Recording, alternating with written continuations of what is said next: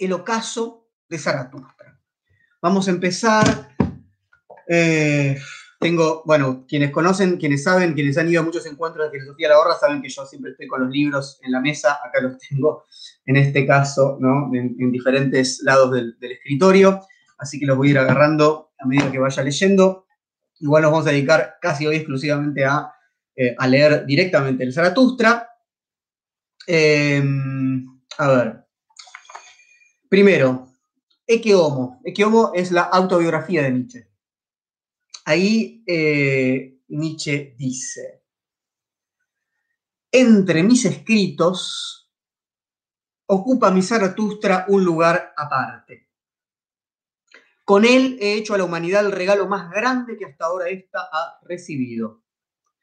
Este libro, dotado de una voz que atraviesa milenios, no es solo el libro más elevado que existe, el auténtico libro del aire de alturas, todo el hecho hombre yace a enorme distancia por debajo de él, es también el libro más profundo, nacido de la riqueza más íntima de la verdad, un pozo inagotable al que ningún cubo desciende sin subir lleno de oro y de bondad. Dice en su autobiografía sobre Así habló Zaratustra.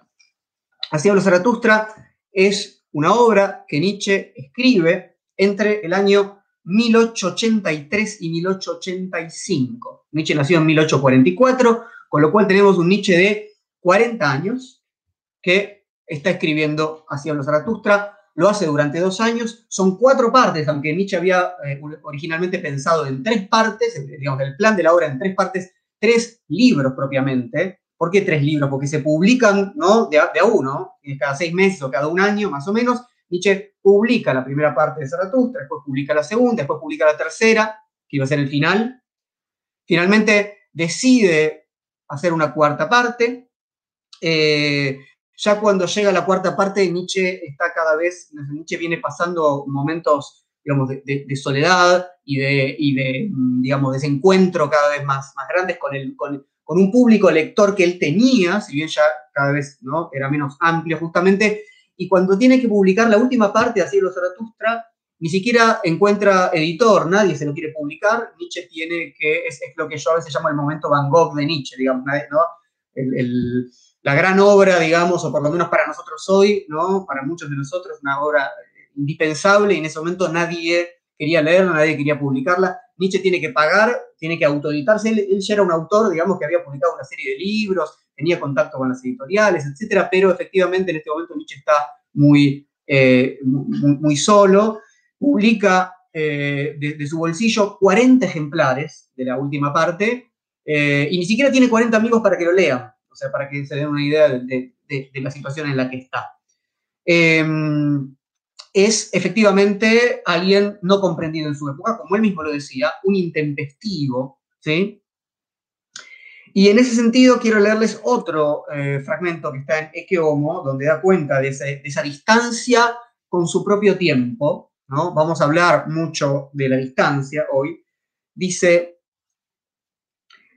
algún día se sentirá la necesidad de instituciones en que se viva y se enseñe como yo sé vivir y enseñar. Tal vez incluso se creen entonces también cátedras especiales dedicadas a la interpretación del Zaratustra, dice Nietzsche. Pero estaría en completa contradicción conmigo mismo si ya hoy esperase yo encontrar oídos y manos para mis verdades que hoy no se me oiga, que hoy no se sepa tomar nada de mí, eso no es solo comprensible, eso me parece incluso lo justo. ¿no? Como ven, Nietzsche tenía una, una conciencia bastante clara respecto a, a, la incomprensión de su época, a no, no, no ser parte de, esa época. Eh, dice también en su autobiografía, algunos hombres nacen póstumos, es justamente tiene que ver con lo intempestivo. Recuerden que las consideraciones intempestivas son cuatro libros de la etapa de juventud de Nietzsche, pero eh, en algún sentido es en este momento de madurez donde Nietzsche es más intempestivo, ¿no? porque cuando escribe las consideraciones intempestivas, eh, en algún sentido todavía encuentra ¿no? eh, admiradores y, y, y, también gente a la que él admiraba en esa época, como Wagner, como Schopenhauer. En cambio, ahora está efectivamente demasiado solo en algún punto, Recordemos el subtítulo de Hacia Zaratustra, un libro para todos y para nadie. una, una, obra que, en realidad, en tanto no está escrita de modo técnico y demás, y digamos, no, hay nadie quien no pueda ¿no? ser receptor de Zaratustra. Sin embargo, en ese sentido es un libro para todos, ¿no? Es para nadie, ¿por qué? Porque no es para nadie tal como está en, una situación determinada. Un libro como Así los Zaratustra implica salir transformado de su lectura, sí o sí. Y de hecho, no solamente salir transformado de su lectura, transformarse para poder leerlo, convertirse en un lector que esté a la altura de este libro. Cosa que no es sencilla, porque efectivamente nuestra, eh, nuestra época cree que no hay, que aprender a leer una y otra vez para cada obra.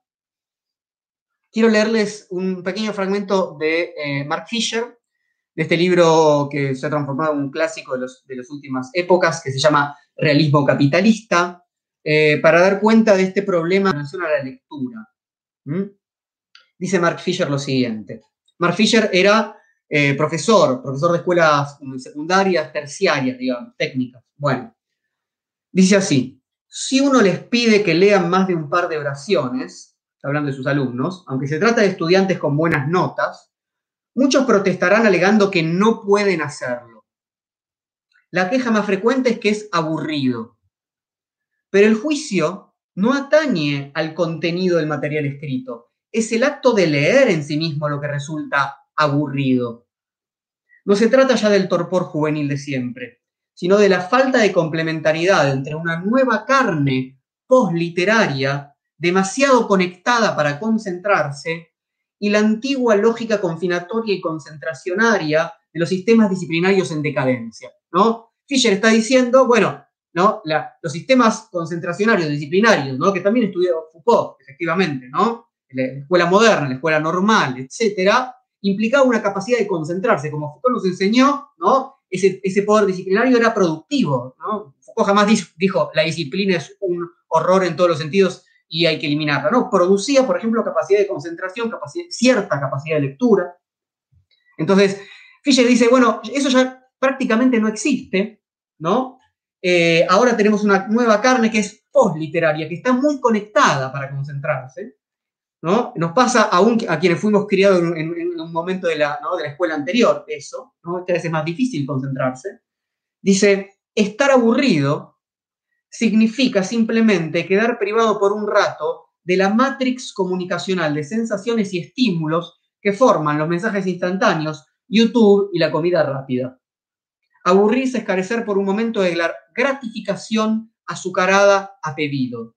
A algunos alumnos les gustaría que Nietzsche fuera como una hamburguesa, ¿no? Que Nietzsche fuera comida rápida, como todo lo que están acostumbrados a digerir, ¿no? Imágenes, ¿no? Una y otra vez, videitos, una y otra vez. ¿no? Instagram y TikTok van más allá de esto. Fisher no había llegado a eso en esa época. Dice, estos alumnos no logran darse cuenta, y el sistema de consumo en la actualidad alienta este malentendido, de que la indigestibilidad, la dificultad, eso es precisamente Nietzsche. Nietzsche no puede digerirse como una hamburguesa, dice Fischer. Y esa indigestibilidad no es una indigestibilidad absoluta, no quiere decir que Nietzsche no pueda ser digerido de ninguna manera. Quiere decir que hay que hacerse un estómago. Y quiere decir que el modo de consumo contemporáneo, como decía Mark Fisher, y que tiene que ver mucho con esto que están sucediendo acá, ¿no? Con las redes sociales, con Instagram, con, con Twitter, con YouTube, etcétera, etcétera, impide la creación de un estómago porque hay gratificación azucarada pedido, ¿no? Como dice Fisher ahí. ¿Por qué me voy a hacer un estómago si puedo, ¿no? Una y otra vez consumir algo que no necesita trabajo digestivo? Si, lo que aparece acá no lo tengo que rumiar, ¿no? Me divierto, me indigno, me enojo, me, ¿no? me entretengo, pero eso no necesita de un estómago, no necesita de un trabajo, ¿no? De eh, líquidos, fuerzas, eh, flora que vayan, ¿no? Ácidos que vayan incorporando, haciendo cuerpo, ¿no? Eso que recibo. La lectura implica una temporalidad, sobre todo cuando es intempestiva. Entonces, ¿cuáles son las condiciones de posibilidad para hacerse de un estómago? Pregunta Nietzscheana. ¿No? No, no nos hacemos de un estómago porque queremos, porque le ponemos ganas, es porque hay condiciones de posibilidad. Y es interesante esto para pensarlo en relación a la cuarentena. ¿no? Entonces, cuidado con la comida predigerida, ¿no? Si a vos te dan la comida predigerida, entonces, ¿para qué vas a hacerte un estómago? No, no, está dada, no está dada la necesidad de hacerte un estómago. Esto lo sabía muy bien Schopenhauer. Schopenhauer que en Parerga y Paralipómena eh, escribía lo siguiente. Es muy cortito, se los leo. Dice, leer, en lugar de las obras originales de los filósofos, exposiciones de sus teorías, o en general, historia de la filosofía, es como pretender que otro mastique la propia comida. Entonces, ¿qué están haciendo ustedes? Digamos, es lo que es mi forma de, interpelarlos. ¿Están esperando que yo les lea por ustedes a Diablo Zaratustra? Bueno, no, por supuesto, no, no podríamos hacer eso. Les, dos cosas. Primero, muchos se sabrán, hubo, hay, todavía está terminando una lectura colectiva en Twitter y en Facebook, sobre todo en Twitter, lo buscan con el hashtag Nietzsche 2020, ¿no? Eh, una lectura colectiva de Cielo Zaratustra. Lo que se puede buscar son compañeros de camino. Lo que yo quiero proponerles no es, no es eh, eh, la verdadera lectura, la verdadera interpretación de Cielo Zaratustra, ¿no? Lo que podemos buscar son compañeros de camino, lo que podemos esperar es un precalentamiento del estómago. Lo que yo pretendo es que se abra un apetito, ¿no? que empiecen a segregar saliva, que algo ¿no? de, la posibilidad de que haya un estómago pueda empezar a realizarse. Por eso vamos a dedicarnos solamente al prólogo. ¿sí? Bien. Tomamos el libro.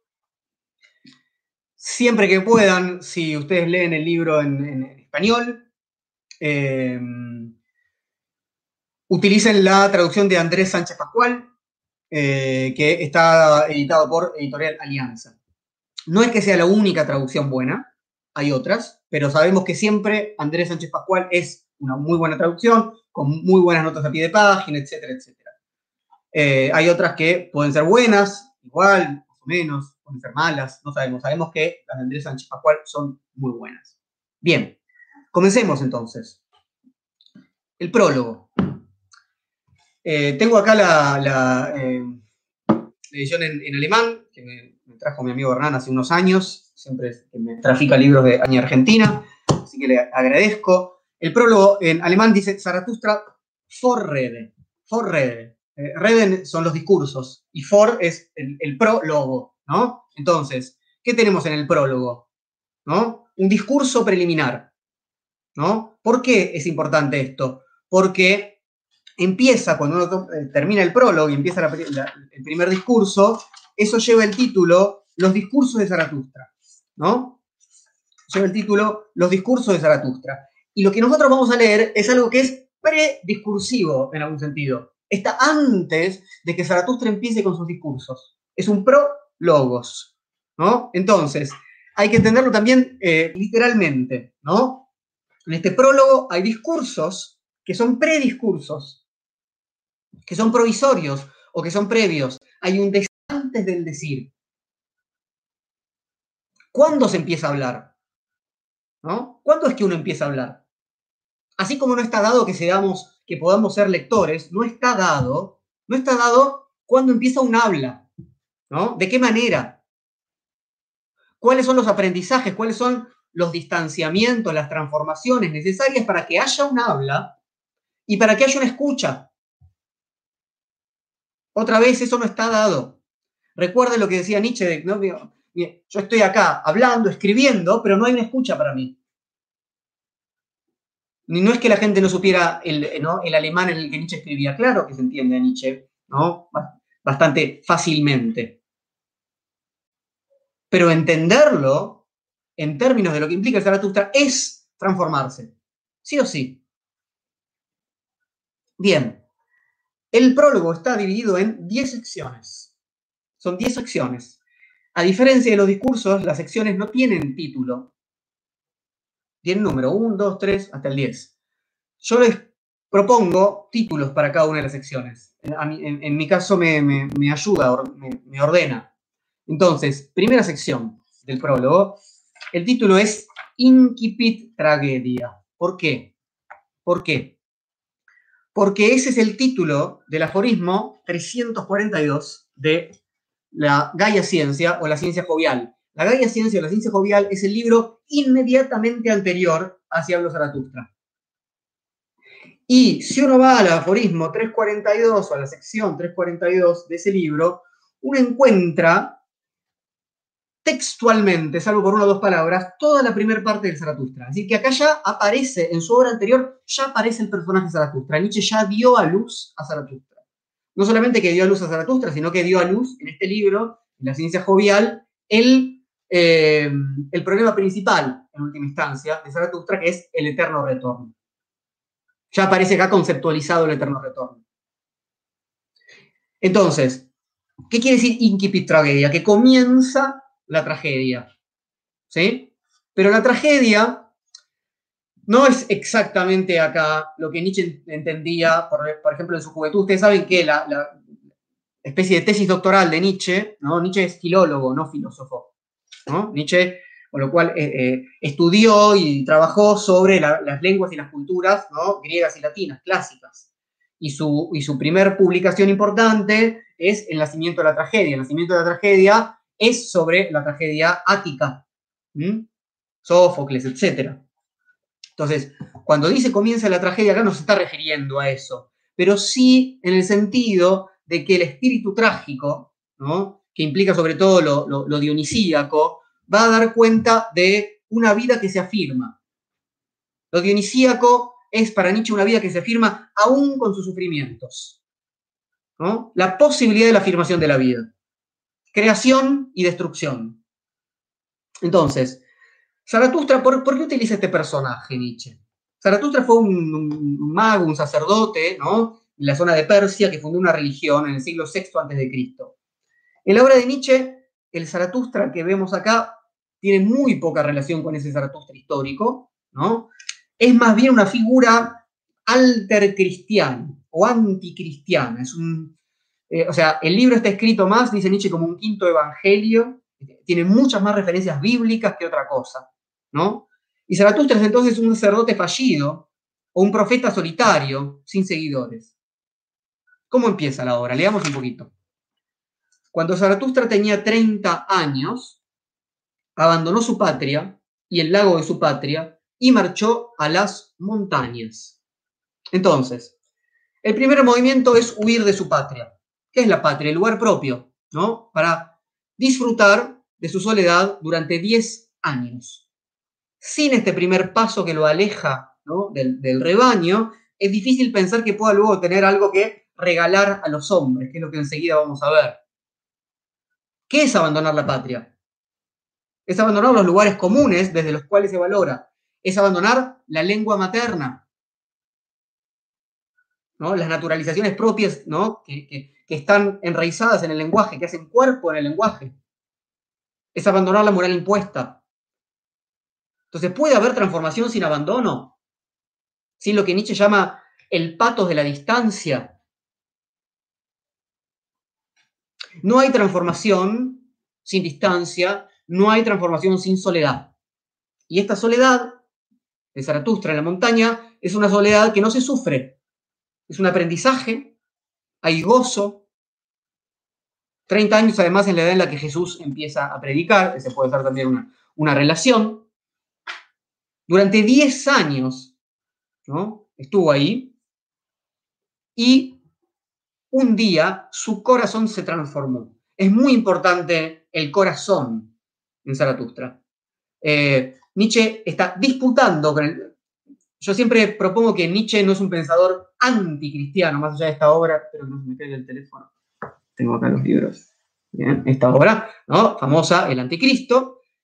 Eh, Nietzsche, que es una de sus últimas obras, ¿sí? Eh, más que un anticristiano, a mí me interesa pensarlo como un ultracristiano, como alguien que toma el concepto de amor cristiano y dice, este tipo de amor, que es un amor caritativo, El cristiano es caritas.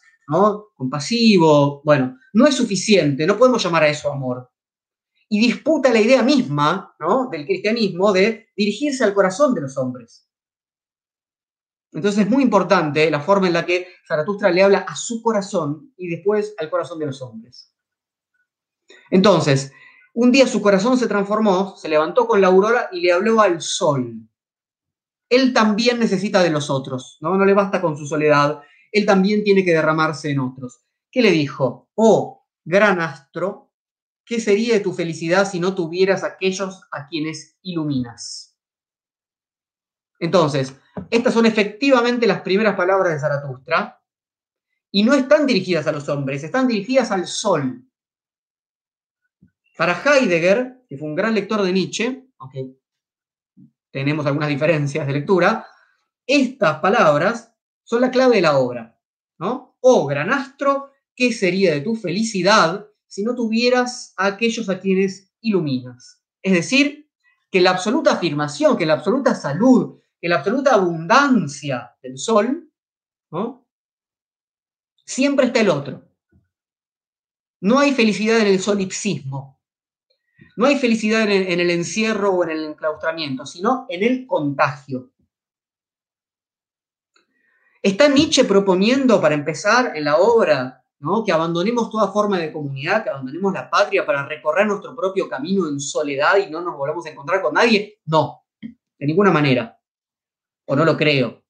Más bien parece estar indicando que hay que distanciarse para volver de otro modo ¿no? y transformar lo que entendemos por comunidad.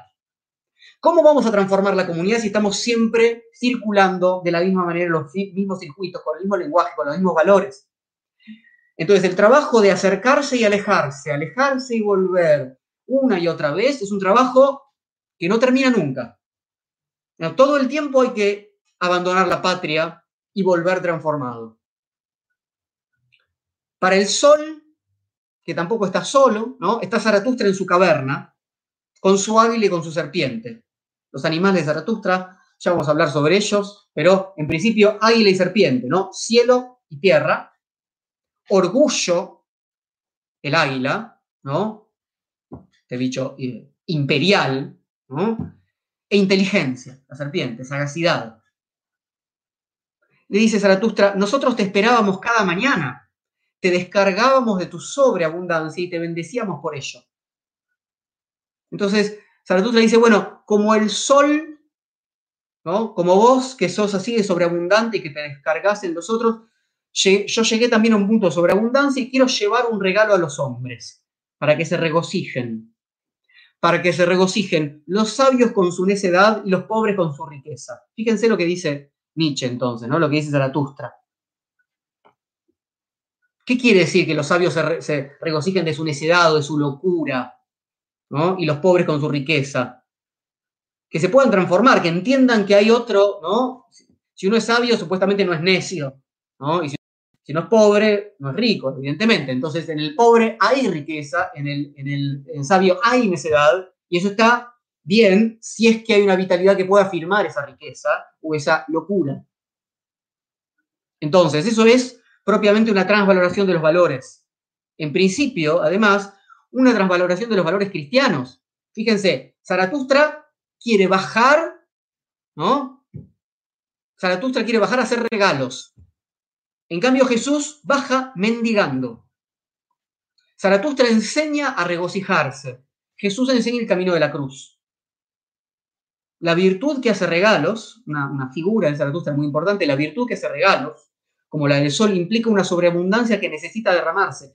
Insistamos en esto es una sobreabundancia relacional, no es una divinidad solipsista que se, que se cierra sobre sí, no es como el motor inmóvil aristotélico, que es tan perfecto ¿no? que no puede relacionarse con nada, sino que todo tiene que ir hacia él. Y tampoco, como Jesús, baja por compasión. Entonces es muy interesante la, la pregunta que aparece acá. ¿El movimiento viene de la falta o de la sobreabundancia? ¿Qué es lo que me lleva hacia el otro? ¿No? ¿Qué es lo que me lleva hacia el otro? ¿La sobreabundancia o la falta? Si uno piensa en la filosofía nietzscheana como una inversión del platonismo, como Nietzsche lo dice alguna vez, el papel del sol es justamente contrario al de la alegoría de la caverna en Platón. ¿no? Si ustedes recuerdan la alegoría de la caverna en Platón, ¿no? ahí el sol es la idea de bien, que es una especie de meta idea o idea de las ideas, que le da la perfección al resto de las ideas. Y justamente la idea de bien marca la degradación del mundo sensible y las jerarquías que son éticas y ontológicas a la vez. El sol nietzscheano, en cambio, no degrada con su sobreabundancia, ¿no? La idea de bien funciona como, como Dios, es tan perfecto, ¿no? Que nos muestra que acá no somos buenos, ¿verdad? Nos hace sentir siempre en falta, ¿no? En el mundo sensible, para Platón, y en este mundo caído para el judío-cristianismo, no hay posibilidad, ¿no? De plenitud, Si no sería negar a Dios o negar la verdad para, justamente para Platón. En cambio, este sol nietzscheano, en lugar de degradar con su sobreabundancia, se goza en la relación con quienes ilumina sin rebajarlos. Esto es fundamental. Piensen que, bueno, les comentaba que hay muchos eh, amigos del grupo de estudios, estamos leyendo Crepúsculo de los ídolos, estamos terminando de leerlo. Ahí en Crepúsculo de los ídolos hay una historia de la filosofía muy famosa, que dura dos páginas, se las recomiendo mucho. Se llama Cómo el mundo verdadero terminó transformándose en una fábula. Y, los seis momentos de la historia de la filosofía comienzan con el sol platónico, con ese sol metafísico, con la idea de bien, y terminan en el mediodía nietzscheano. ¿no? Es decir, y todo el tiempo trabaja sobre, ¿no? con la metáfora de, del ponerse el sol, de la mañana, etcétera, etcétera.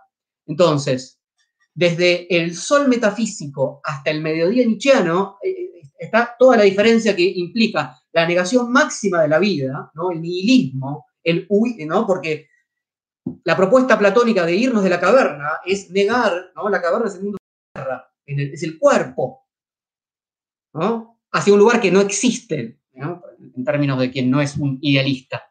Entonces, para una relación de ese, tipo, Zaratustra, ¿no? como tiene el sol, tiene que bajar de la montaña, tiene que llevar su luz como el sol cuando se pone.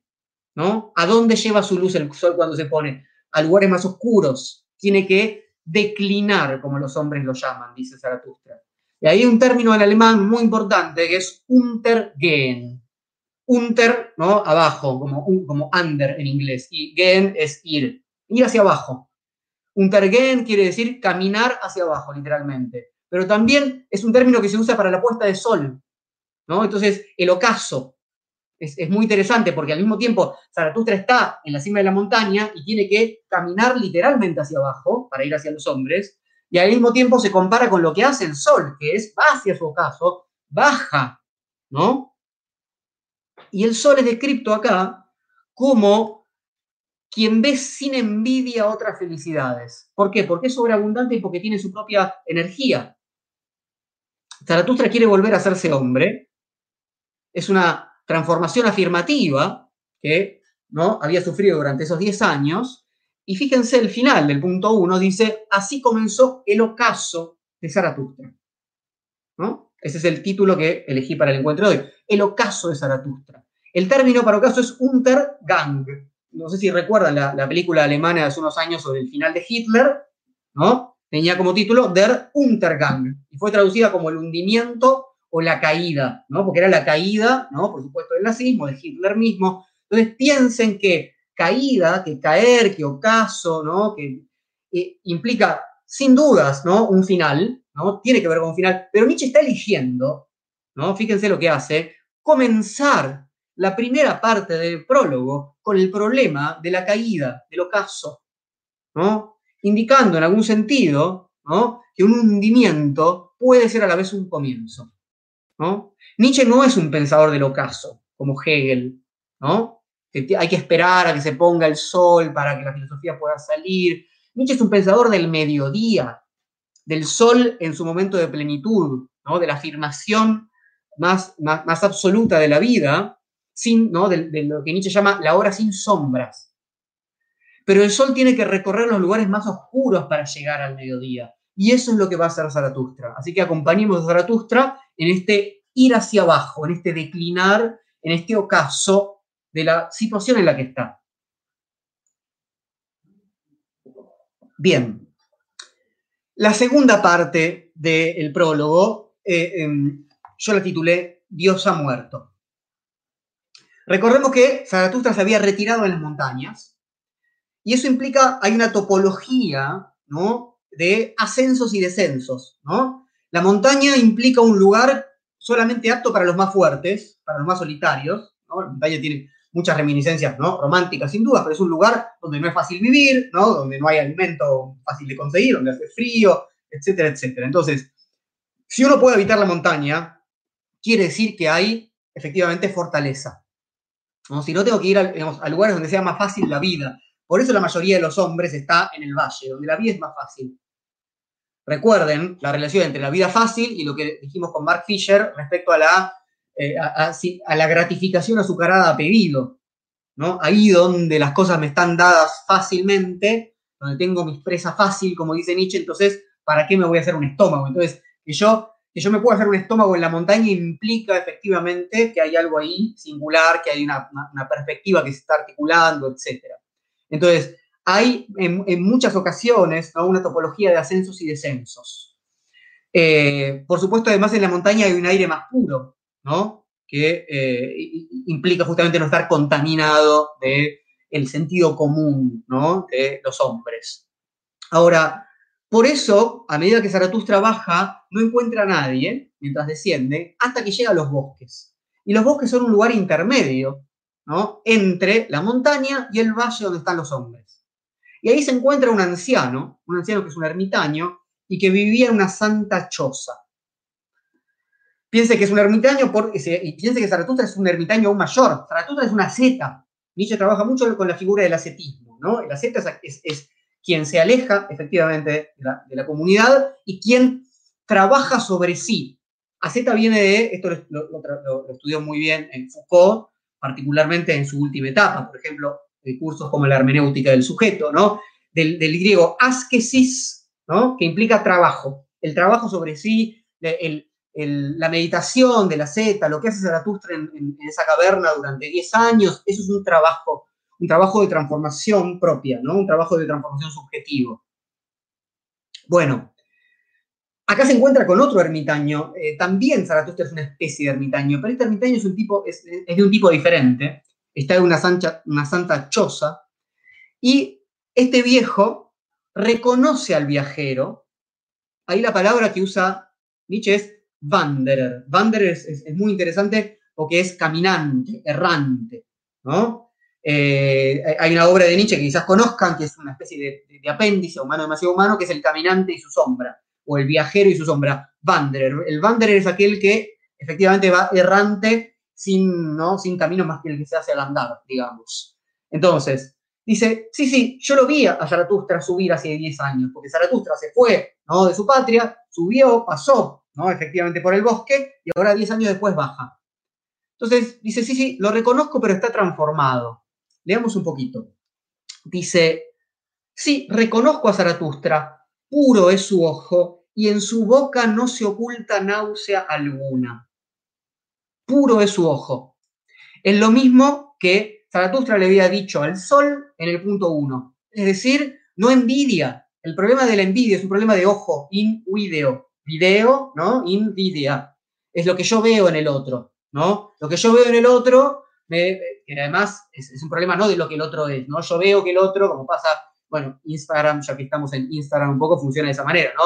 El otro es más lindo, el otro es más feliz, el otro es más piola, es más canchero, tiene más seguidores, siempre, sea, la envidia pasa por lo que el otro me muestra, ¿no? no es, eso no es lo que es el otro, ¿no? Es lo que veo del otro, y por eso nosotros mostramos a los otros algo más interesante, yo pongo la biblioteca atrás para hablarles y todo esto, bueno, en fin. Entonces, ¿qué implica puro es su ojo, que ya no tiene envidia. ¿Y, qué, ¿Y por qué es importante no tener envidia? Porque puedo relacionarme con las potencias ajenas sin rebajarlas, sin querer que el otro se tropiece, porque lo envidio, ¿no? Sin ser un resentido, sin ser reactivo ante las potencias del otro. Porque esta es parte principal del problema para Nietzsche. ¿Cómo hacer para encontrarnos con los otros y no arruinarles la vida? La vida en el sentido de su posibilidad creadora, su posibilidad afirmativa, bueno, si nosotros no somos sobreabundantes, no hubo un trabajo sobre nosotros, entonces es imposible que eso suceda. Por eso es importante alejarse, transformarse, volverse sobreabundante. ¿Para, ¿Para qué? No para quedarse aislado del mundo, para poder reencontrarnos con los otros de un modo que no les arruine la existencia, porque estamos resentidos con nuestra propia vida si no hicimos ese trabajo. Y ese resentimiento contra nuestra propia vida es lo que Zaratustra llama la náusea. La náusea es la, sensación, ¿no? La, sensibilidad de que estamos, de que nuestra vida está envenenada, de que como no pudimos no hacer un trabajo, como no pudimos afirmarnos, entonces hay un veneno un resentimiento contra nuestra propia existencia y eso termina escupiendo a los demás, ¿no? Escupiendo ese veneno. Entonces, como Zaratustra efectivamente hizo un trabajo y se transformó, en su boca no se oculta náusea alguna. Y por eso dice que viene hacia acá como un bailarín. Es, una, es lo que eh, Nietzsche llama la, mm, digamos, la ligereza, ¿no? los pies de bailarín que hacen al, ritmo propio de la tierra, la sensibilidad que en lugar de huir hacia un ideal, ¿no? es eh, eh, tiene, sí, de sensibilidad es el término, ¿no? Es sensible a lo que sucede, a lo que acontece, a lo instintivo. Y fíjense lo que les dice. Zaratustra está transformado, se ha convertido en un niño, figura importante en el, primero de los discursos, ¿no? Las famosas tres transformaciones del espíritu. Y le dice, eh, en la soledad vivías como en el mar, y el mar te llevaba. Ay, ¿quieres bajar a tierra? ay, ¿quieres volver tú mismo a arrastrar tu cuerpo? A ver, esto es muy importante, ¿no? En la soledad vivías como en el mar y el mar te llevaba. Y ahora, ¿no? Cuando, si, si terminas de bajar, vas a volver a arrastrar tu cuerpo. ¿Qué implica eso, no? Volver a ser hombre es tener un cuerpo pesado, dejar de ser un bailarín, ¿no? Entonces, un bailarín es sensible a las fuerzas que lo componen y lo circundan, a lo inconsciente, a lo instintivo, al mar, a las pulsiones, te dejas llevar. En cambio, la posición cartesiana, la posición de un yo que decide mover a su cuerpo, es arrastrar su cuerpo. El cuerpo se, mueve, se vuelve pesado, porque el yo se cree que puede mandarlo.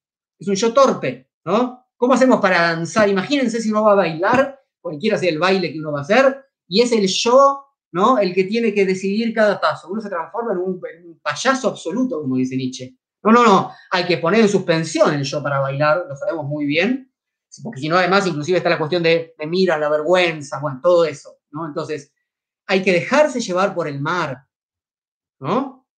Es, es, el cuerpo el que nos lleva. Hay una cuestión jerárquica, ¿no? Entre el yo y el sí mismo, ¿no? Entre el yo y el cuerpo.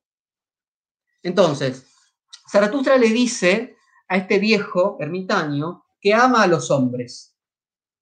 en cambio, el viejo ermitaño le dice, yo amo solamente a Dios.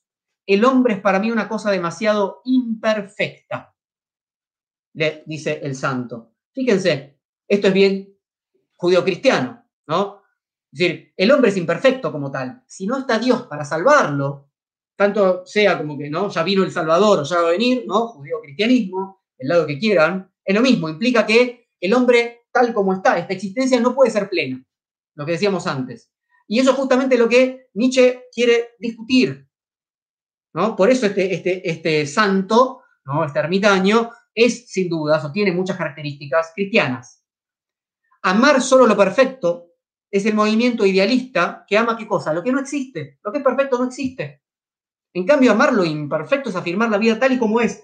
Recuerdan, con los sufrimientos propios de la existencia, la vida trágica, este viejo santo muestra muchos rasgos cristianos, ¿no? Que los hombres no merezcan ser amados. ¿Qué significa? Que tampoco se ama a sí mismo, ¿no? Que, hay, un cierto desprecio de sí. Que hay algo que solamente se va a complementar con, con la divinidad. Entonces, Zaratustra rápidamente, cuando el viejo le dice esto, le dice, bueno, yo no amo a los hombres, ¿no? Para, correrse la posición cristiana, porque el amor de Zaratustra es un amor de donación, no, de negación del otro. ¿no? Le lleva un regalo, que es el superhombre, hay afirmación de sí y del otro en ese regalo. Fíjense lo que le dice el santo. No les des nada, dijo el santo. Es mejor que les quites alguna cosa y que la lleves a cuesta junto con ellos. Es mejor que les quites alguna cosa y que la lleves a cuesta junto con ellos. Eso es el judeocristianismo. ¿No? Es decir, le, le, quito al hombre su posibilidad de afirmarse, ¿no? Lo, pongo ahí como ser culpable, caído, y después vengo transformado en Cristo, ¿no? en, mi propio Hijo, como, Dios, y digo, yo te ayudo a llevar esta cruz, ¿no? yo te ayudo a llevar el pecado. ¿Qué pecado? Desde la perspectiva nietzscheana, ¿no? O sea, ¿qué, ¿por qué patearle la rodilla al otro y después decirle, te ayudo, ¿no? te llevo hasta tu casa? ¿Qué quiere decir? Que necesito la debilidad del otro para imponerme, para establecer un lazo, De dominio que implica la imposibilidad de que el otro pueda afirmarse por sí mismo. Entonces, el cristianismo ofrece cargar con la falta cometida. Nietzsche siempre dice, imaginemos que bajara Jesús a ayudarnos a cargar con el pecado y nosotros le dijéramos una cosa tal como, no, está bien, haz la tuya, Jesús. No te preocupes por mí, que estoy, estoy bien. No, pero que el pecado es una cosa terrible y pesadísima, ¿cómo podría? No, no, sí, es pesado, pero bueno, así es la vida, como, dale, andá y haz lo tuyo. No hay cristianismo, ¿no? No hay cristianismo si uno, si, si la humanidad hubiera respondido eso de alguna manera, ¿no? Sí, sí, acá se sufre, forma parte de la vida, pero también afirmamos la vida. Entonces, a la propuesta de dar al hombre, ¿no? Limosnas, como le dice el viejo, ¿no? Y dejar que mendiguen por ellas, Posición típica cristiana. Zaratustra responde que no da limosnas porque no es lo suficientemente pobre para eso. Zaratustra está desbordante de regalos. El gesto de bajar a los hombres, es importante distinguirlo porque es el de un profeta o es el de una divinidad. Y por eso Zaratustra tiene que dejar en claro una y otra vez que amor no es caridad, que amor es afirmación.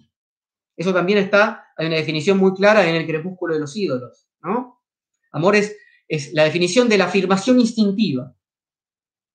Entonces, el viejo le dice, bueno, vas a bajar, tené cuidado con los hombres, porque los hombres desconfían de los solitarios como nosotros, porque hay algo en común entre el eremita y Zaratustra, los dos son solitarios. Dice, ¿no? Una, una, vez que alguien se aparta del rebaño, no puede traer regalos ni buenas intenciones para los hombres, porque significa peligro, ¿no? Nadie perdona al que se aleja. Dice, nuestros pasos le suenan demasiado solitarios por sus callejas y cuando por las noches, estando en sus camas, oyen caminar a un hombre mucho antes de que el sol salga, preguntan a dónde irá el ladrón. Fíjense cómo el viejo ermitaño describe a los hombres que están en la ciudad. Los describe a la noche encerrados en sus casas, ¿no? en su lugar de seguridad, y desconfiando de los otros, ¿no? pensando que cualquiera que camine a la noche va a ser un ladrón. Y Zaratustra, después del prólogo, va a, mostrarnos claramente como un caminante nocturno, ya tenemos algunas características de lo que es el último hombre. Ya no creen los regalos, ni de Cristo, ni de Zaratustra. Son regalos muy diferentes, son formas de regalar muy diferentes, pero el último hombre, que es un burgués, es un pequeño burgués, ¿no? No cree, no cree que ya nadie regale, no, no, cree, no, puede, no tiene fe en el concepto de donación, entonces cree que, que, todo el mundo está calculando, porque cree que todos son de su condición, ¿no? El ladrón cree que todos son de su condición, ¿no? Entonces ya no tiene fe en nada, ya no puede creer en lo incalculable, ¿no? En el amor. No cree en eso, ¿no? Esa, gente que ya no cree en el amor en un sentido más, ¿no? no cree, ah, esto es, es un contrato, es una mutua conveniencia, ¿no? Bueno, el viejo aprendió algo de su relación con los hombres. Dice que los animales son mejores.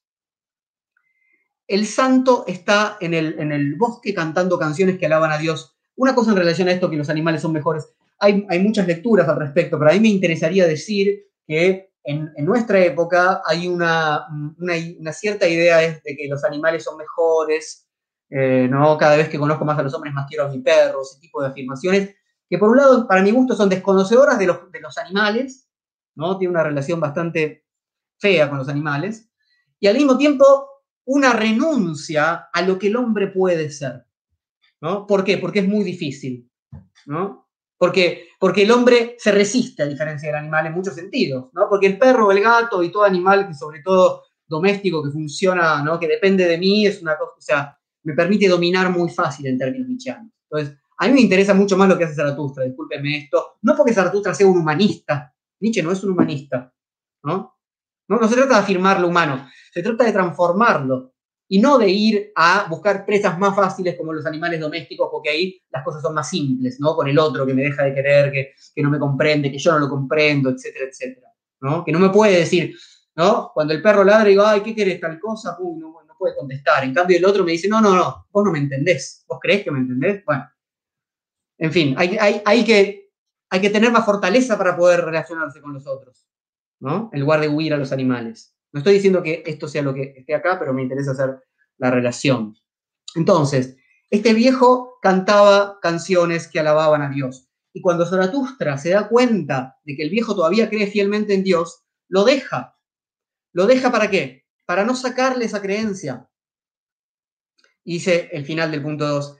Y así se separaron el anciano y el hombre, riendo como ríen los niños. No ha oído todavía nada de que Dios ha muerto. ¿no? Por eso yo titulé esta segunda parte, Dios ha muerto. El problema para Zaratustra no es el creyente, no es el que hace canciones para alabar a Dios, no es el genuinamente creyente. Los regalos de Zaratustra tienen sentido en una época en la que Dios ha muerto. Él viene a anunciar la potencia que implica que Dios haya muerto. Y si para vos no, Dios no murió, entonces no hay nada que anunciar. Entonces, ¿qué queremos decir con la idea? ¿Qué queremos decir con la idea de que a Zaratustra no le, no le no tiene nada que darle a los que, a los que todavía creen en Dios. Queremos decir que Zaratustra no es un evangelista. Eso queremos decir. Es decir, que no tiene un mensaje para todo el mundo, ¿no? Sino para un tiempo de crisis. ¿no? La muerte de Dios es un tiempo de crisis. Para un tiempo en el que se ha perdido la fe, en el que el fundamento se derrumbó. Eso es Dios, ¿no? Un momento de desorientación. Bueno, en un momento de desorientación, ¿no? y decimos esto porque sabemos el momento que estamos viviendo, Zaratustra viene a decir, está en nuestras manos la posibilidad de la creación y de lo que nosotros vamos a hacer. Hay que disputarlo, pero para eso hay que poder afirmar, ¿no? Porque la creación implica la afirmación. Entonces, lo que Zaratustra pretende se parece poco a intentar convencer a alguien de una idea. Tiene que ver más bien con con sanar, con, revitalizar, con la posibilidad de crear. Pero para que eso sea posible, son necesarias ciertas condiciones. Bien, vamos al punto 3, que es el discurso, yo lo titulé, Discurso del Superhombre. Es Zaratustra llegando a la ciudad. Zaratustra llega a la ciudad, el pueblo está reunido en la plaza o en el mercado, que es lo mismo, esperando la exhibición de un volatinero, un volatinero, un equilibrista, ¿no? Que, uno que va a caminar por la cuerda floja. Entonces, esperando a eso. Bien, los hombres se juntan a ver el riesgo de otro. Esa es la situación en la que Zaratustra llega a la ciudad. Están todos mirando a ver cómo otro se arriesga. Es la sociedad del espectáculo y no la sociedad de la aventura singular. Es muy importante esto, porque es muy importante no solamente lo que dice Zaratustra, sino cómo lo dice, en qué disposición lo dice. Y cómo va a poder Zaratustra hablarle a un grupo de personas cuya, ¿no? cuya, cuyo máximo interés en ese momento es ver cómo otro se arriesga. Está en una situación pasiva. No se le puede hablar a otro que está en esa situación. ¿no? Si alguien quiere, es como la persona que, se suma a esto, que va a una charla o que lo que sea, desde una posición del espectador, viendo cómo otro se arriesga, cómo otro intenta pensar, y cada tanto no aplaude, habla con el de al lado, critica, pero no, hay nada que hacer ahí. Bueno, entonces el primer discurso de Zaratustra al pueblo comienza con un malentendido, porque los hombres esperan un espectáculo pasivamente y Zaratustra los invita a la actividad absoluta. ¿Qué les dice? Yo os enseño el superhombre. A veces se traduce como ultrahombre, bueno, no importa eso. Demasiado, no importa. Dice, el hombre es algo que debe ser superado. ¿Qué habéis hecho para superarlo? ¿No? ¿Qué hicieron ustedes para, para, para, afirmarse más, para ser más vitales? ¿no? Para transformarse. Dejar de ser hombre es lo que propone ¿no? Zaratustra. No ser más hombre. Superhombre no es un ser más hombre, sino ir más allá del hombre. Eso implica superarlo.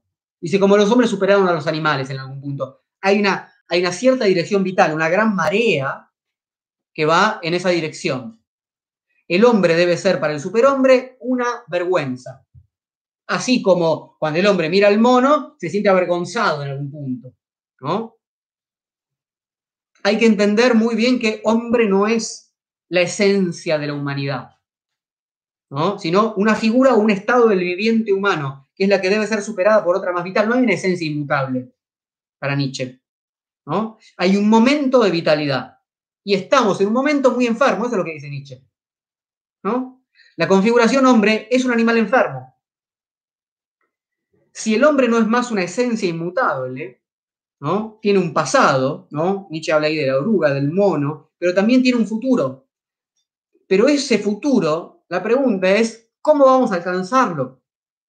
Bueno, siempre y cuando el hombre deje de ser ese, esa figura escindida, mezcla de fantasma y cuerpo, ¿no?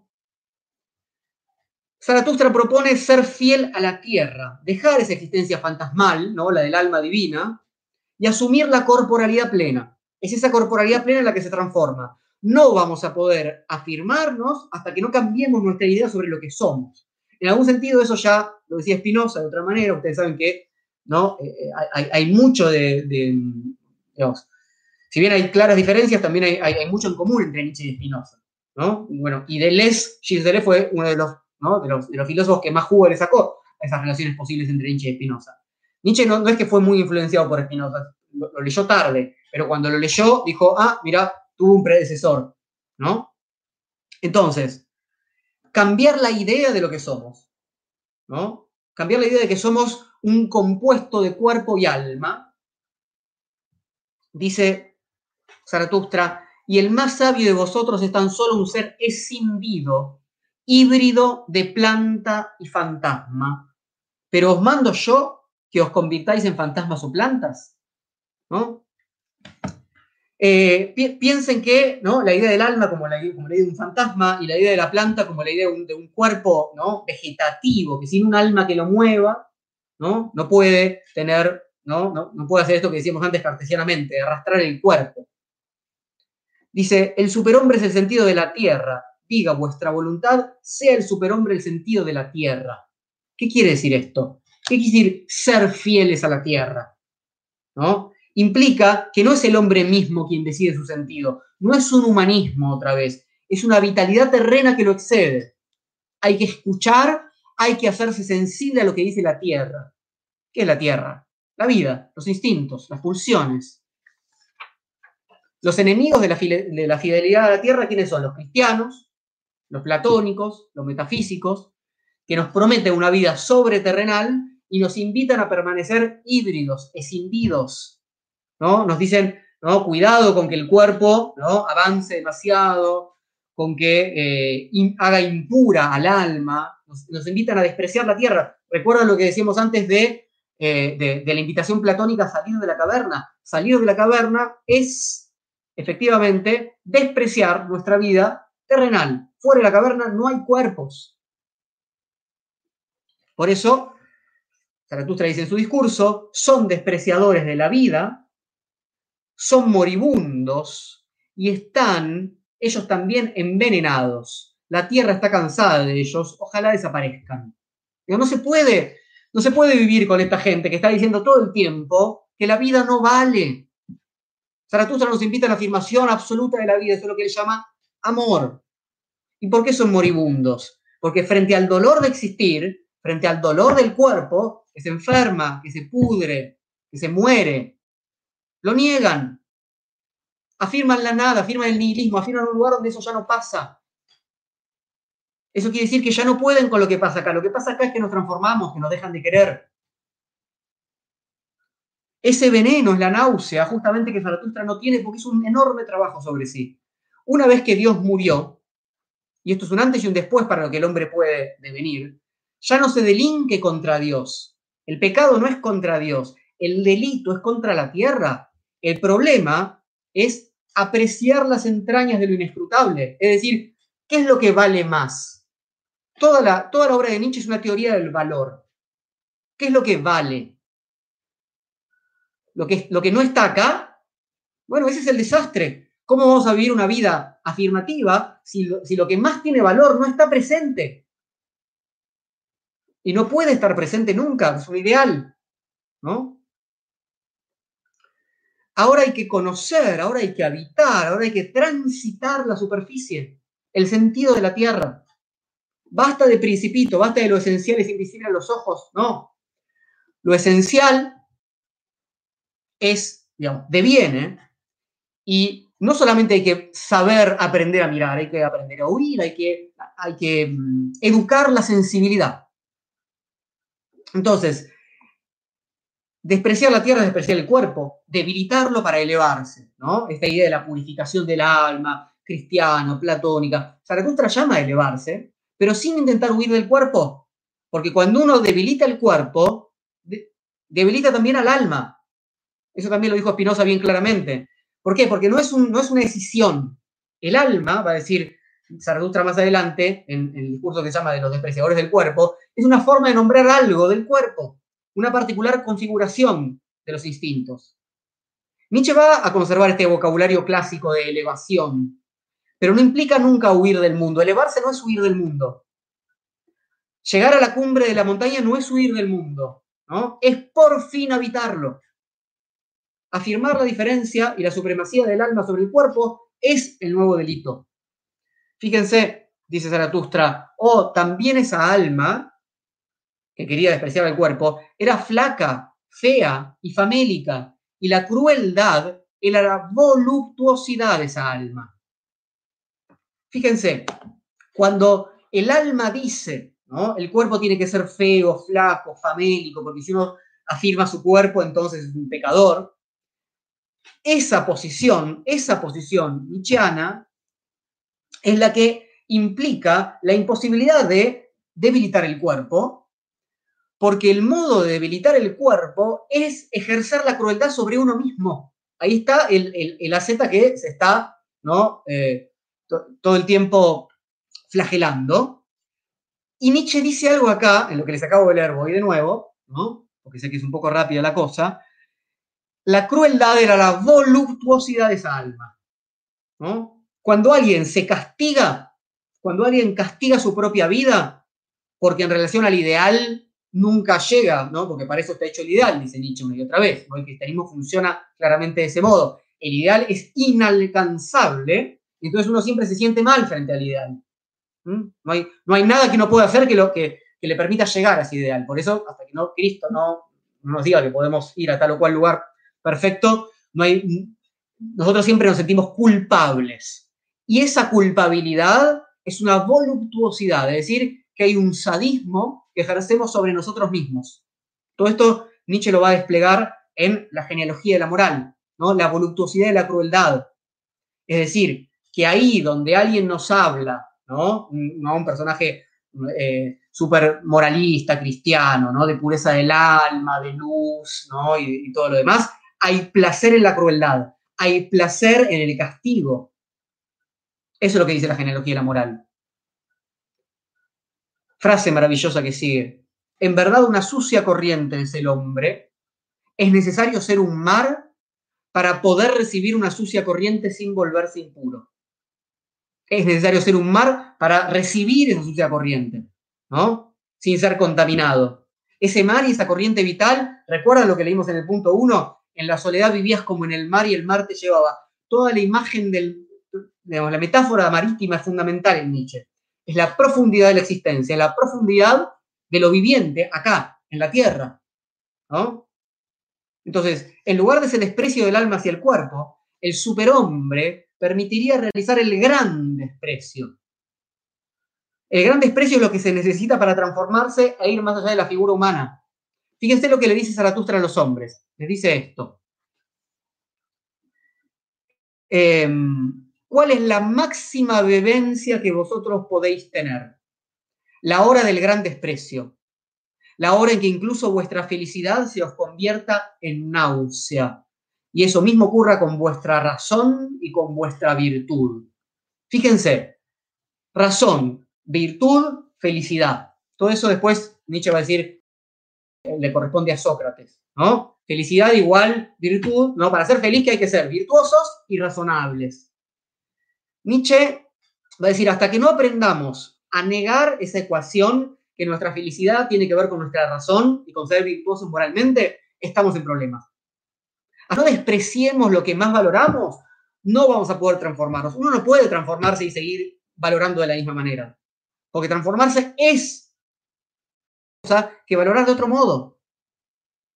Entonces, la hora del gran desprecio no es despreciar tal o cual pequeña cosita, tal o cual pequeña comodidad. Es despreciar la posición desde la cual miramos el mundo, desde la cual jerarquizamos. Entonces, ¿por qué les dice a los hombres que lo máximo que pueden vivir ellos es la hora del gran desprecio? Porque en tanto débiles, en tanto despreciadores del cuerpo que ya son, ¿no? Lo mejor que pueden hacer es utilizar ese desprecio. Esto es muy interesante como estrategia. Tenemos, Zaratustra le está hablando a hombres que, configurados en la ciudad, son débiles, viven arrebañadamente, miran como otro se arriesga, ¿no? El volatinero, el equilibrista, ellos no se arriesgan para nada, se esconden en sus casas a la noche, bueno, viven una vida securitaria, ¿no? Con certezas. Entonces, desprecian lo nuevo, le tienen miedo al forastero. Entonces, Zaratustra dice, bueno, tomen ese desprecio, tomen, pero ustedes hay una dinámica del desprecio, ¿no? Bueno, ¿qué tal si esa dinámica del desprecio la utilizamos para despreciar algo que nosotros somos? ¿No? Algo que no nos permite la transformación. Eso es justamente, eso es justamente lo que propone Zaratustra. El gran desprecio implica ir contra lo que el hombre cree que es lo más elevado de su condición, contra la felicidad definida de esta forma, la felicidad como lamentable bienestar. ¿No? Esa es, ¿no? Este, Vieron la gente que dice, bueno, igual, ¿para qué todo este quilombo, toda esta filosofía, todo este Nietzsche, todo esto? Si yo estoy bien, ¿no? Yo estoy bien. Eso es el lamentable bienestar. Y lo que dicen los últimos hombres es que ellos inventaron la felicidad, lo van a decir más adelante, pero la felicidad no en sentido nietzscheano, que es afirmación instintiva, afirmación de la vida, sino bienestar, justicia, compasión, virtud, etc. Dice Zaratustra, ¿no es la compasión acaso la cruz en la que es clavado quien ama a los hombres? Pero mi compasión no es crucifixión, la, posición de querer ayudar al hombre, ¿no? Que, tiene Zaratustra no es la de Cristo. El hombre parece haber sido incapaz de este desprecio. ¿Por qué? Porque el hombre es moderado, porque el hombre es mezquino, porque es cobarde. No se permite un gran desprecio. Ya está acomodado modo de vida. El superhombre, a diferencia de este hombre razonable, es una demencia, es una locura, es un rayo para inocular en el hombre ¿no? y darle la fuerza para despreciarse, para, para que sea posible esa, gran transformación y ese gran desprecio, hace falta que algo te lleve puesto. ¿No? Hace falta que un rayo ¿no? nos, nos energice en ese sentido. Ese es el intento de Zaratustra, el rayo que comience el incendio ¿no? de las viejas tablas de valores. Recuerden que en el punto 2, el ermitaño le dice, ¿no? Zaratustra que es un incendiario, ¿Qué, es lo que quiere incendiar? ¿No? El corazón de los hombres. Recuerdan que Zaratustra en el punto 2, por ahí yo lo pasé de largo, pero en el punto 2, el, ermitaño le dice, llevabas tu ceniza a la montaña. ¿Qué quiere decir que, que, Zaratustra llevó a la montaña su ceniza? Que se incendió tanto, ¿no? que, que, llegó a su propio caso y que pudo ser otro. Pero porque, ¿no? Llegó a, se prendió tanto que, ¿no? Dejó de ser quien era. Se hizo cenizas. Y por eso pudo renacer. Pero el pueblo, cuando Zaratustra termina su primer discurso, se ríe de Zaratustra. Se ríe, está aburrido, quieren ver actuar al volatinero y entonces el volatinero, o sea, el equilibrista, sale a escena.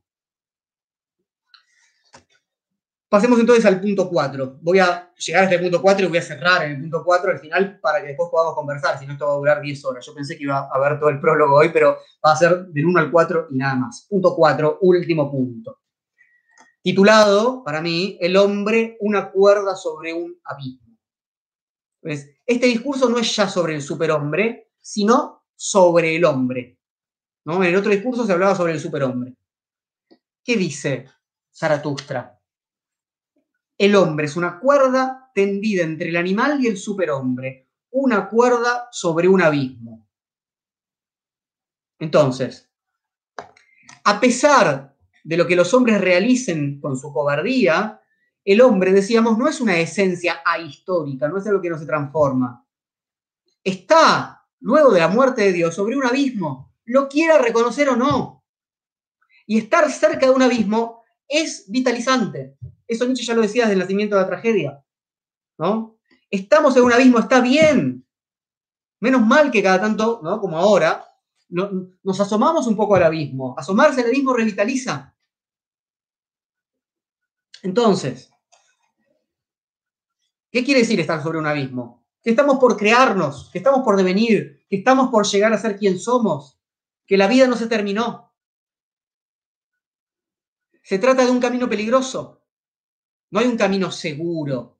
Hay una falsa seguridad en pretender negar este, ¿no? estar en peligro. Fíjense, la grandeza del hombre, dice Zaratustra, está en ser un puente y no una meta. Lo que en el hombre se puede amar es que es un tránsito y un ocaso. Ahí está el juego con el término ocaso, tránsito y ocaso. En, alemán es Übergang, ¿no? Por, Über por arriba, como Übermensch, ¿no? Superando, y Untergang, Untergang y Übergang. ¿no? Tránsito y ocaso. Un puente. Entonces, el tránsito y el ocaso es lo que recuerdan el final del punto 1, el ocaso de Zaratustra, ¿no? El ocaso tiene que ver con un final, pero al mismo tiempo es un tránsito. Dejo de ser quien soy, cenizas, posibilidad de lo nuevo, ¿no? Transformación. Entonces, esto es lo que ama Zaratustra en el hombre. Zaratustra ama a los hombres tal como son, no, si son una manga de conservadores. Ama lo que pueden ser, en lo que se pueden convertir. Ama a los hombres que no son una esencia inamovible, que son un devenir hacia algo más vital. Ama su quizás. No ama su definición. Ama su quizás. Pero para poder avanzar en ese puente hay que despreciarse y así poder realizar ese tránsito. Estos grandes despreciadores son también los grandes creadores. Otra vez, nadie puede crear, ¿no? Sin despreciar la posición anterior destructores creadores que no se contentan con lo que son. ¿no? Es donde es el momento en que la nariz dice, acá huele algo mal, ¿no? acá huele a podrido, acá huele a, a que no hay vida. Si me quedo acá estoy muerto. Fíjense, yo amo, dice Zaratustra, a quienes para hundirse en su ocaso y sacrificarse, no buscan una razón detrás de las estrellas sino que se sacrifican a la tierra para que ésta llegue alguna vez a ser del superhombre. Por, piensen en esto, el cristianismo, el judío cristianismo, en última instancia, también propone una, disposición sacrificial. Y eso es lo que quiere negar Nietzsche. No se trata de sacrificarnos, ¿no? Esta cosa sacrificada por el otro, ¿no? Eh, la posición de la madre para el cristianismo, ¿no? Sacrificándose por sus hijos, el tipo sacrificándose por su familia, no, bueno, Cristo sacrificándose, ¿no? Por nosotros, etcétera, todo, ¿no? El cristianismo sin dudas, a ver, se centra, ¿no? En, el, uno entra una iglesia y ¿qué ve? ¿No? Un ritual sacrificial, ¿no? Que es un ritual autosacrificial, por supuesto, es la, la complejidad del cristianismo, sin duda, pero Nietzsche dice, bueno, no se trata de eso, no se trata de despreciar y sacrificar la vida por algo que está más allá de las estrellas. Se trata de sacrificar una posición de la vida que no es vital para que por fin haya vida, para que por fin haya salud. Entonces, no sacrificar la vida por Dios, eso significaría enfermarse para Nietzsche. Sacrificar una posición no vital para aumentar la propia potencia. Acá aparece explicitado el amor al hombre. ¿Recuerdan? En el punto 2, Zaratustra le decía, yo amo a los hombres, ¿no? Bueno, amo a los hombres en tanto son ese puente, en tanto preparan el camino para el superhombre. Para eso prepara él la tierra, el animal y la planta. Yo amo a quien ama su virtud, dice Zaratustra, pues la virtud es voluntad de ocaso y una flecha del anhelo. ¿no? La virtud es voluntad de ocaso, ¿no? Quiero es, la voluntad de Zaratustra, es voluntad de transformación. Y la flecha del anhelo tiene que dirigirse. Uno, si, uno se queda siendo quien es, ¿no? de, pronto se encuentra con que su posición vital es la de un muerto, es la de un vivo muerto. Y ese es el problema. Eh, ¿Por qué utilizamos el término conservador para decir eso, no? Para, dar cuenta de quien, quien, es reactivo a todas las transformaciones. ¿Por qué es conservador? Es alguien que está muerto. Le parece que ya todo está bien, que nada tiene que cambiar. Pide, como ahora, que todo vuelva a la normalidad. Ese es quien no tiene voluntad de ocaso. Recuerdan que la virtud implicaba el gran desprecio para Zaratustra. Ahora no puede tratarse de la virtud en el mismo sentido. Antes la virtud era parte de la ecuación entre felicidad y razón. Hay que ser razonable, virtuoso, y entonces vamos a ser felices. Ahora la virtud está asociada a la voluntad de ocaso. ¿Qué es ser virtuoso para Nietzsche? Nietzsche transvalora los conceptos, usa el término virtud, pero no lo puede usar en el sentido clásico. Virtud quiere decir afirmar ¿no? una nueva posición y por eso terminar con otra. Creación y destrucción. La virtud de Zaratustra es la virtud que hace regalos, que se prodiga, que no quiere conservarse a sí mismo. ¿no? no son las virtudes clásicas, ser justo, ser magnánimo, ser mesurado, ser sincero, sino una virtud que subyace en el hombre, dice, es un nudo más fuerte del que se cuelga la fatalidad aparece ahí el término fatalidad, ¿no? La, fatalidad es la, necesidad. ¿Por qué uno se va a transformar? No porque quiera, sino porque algo quiere en uno. Otra vez, no es un yo el que tiene que decir, ahora decido transformarme. No suceden así las cosas. No, hay una voluntad soberana y consciente. Hay una conciencia, sin dudas. Hay una voluntad, sin dudas. o algo que podemos llamar conciencia, o algo que podemos llamar voluntad. Pero eso no es lo que manda. Lo que manda en nuestra vida es lo pulsional, lo inconsciente, lo corporal, la voluntad de poder, el mar. Esa virtud es la voluntad de poder, es la vitalidad de la corriente de la vida que fatalmente nos arrastra. Somos un río y llovió mucho, nos arrastra, es fatal. Lo, peor que podríamos hacer es, no, no llovió nada, que es lo que dice cualquiera que quiere ser el mismo río siempre, con la, misma cantidad de caudal, es, una tontería. Hay que saber bailar, hay que saber ser sensible a las condiciones en las que uno está inmerso, a cómo va cambiando nuestra corporalidad, nuestro entorno. La virtud del despliegue sobreabundante implica el propio caso, implica la propia transformación. Por eso dice, cito otra vez, avanza en forma de espíritu sobre el puente. ¿Por qué avanza en forma de espíritu sobre el puente? Porque es voluntad de transformación y por eso quiere seguir viviendo y no seguir viviendo.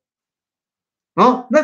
la voluntad de caso Nietzsche no es matarse de ninguna manera, es todo lo contrario. ¿no? Es transformar una forma de vida en una más afirmativa, es hacer que un fruto madure, porque ese perecer es su vitalización.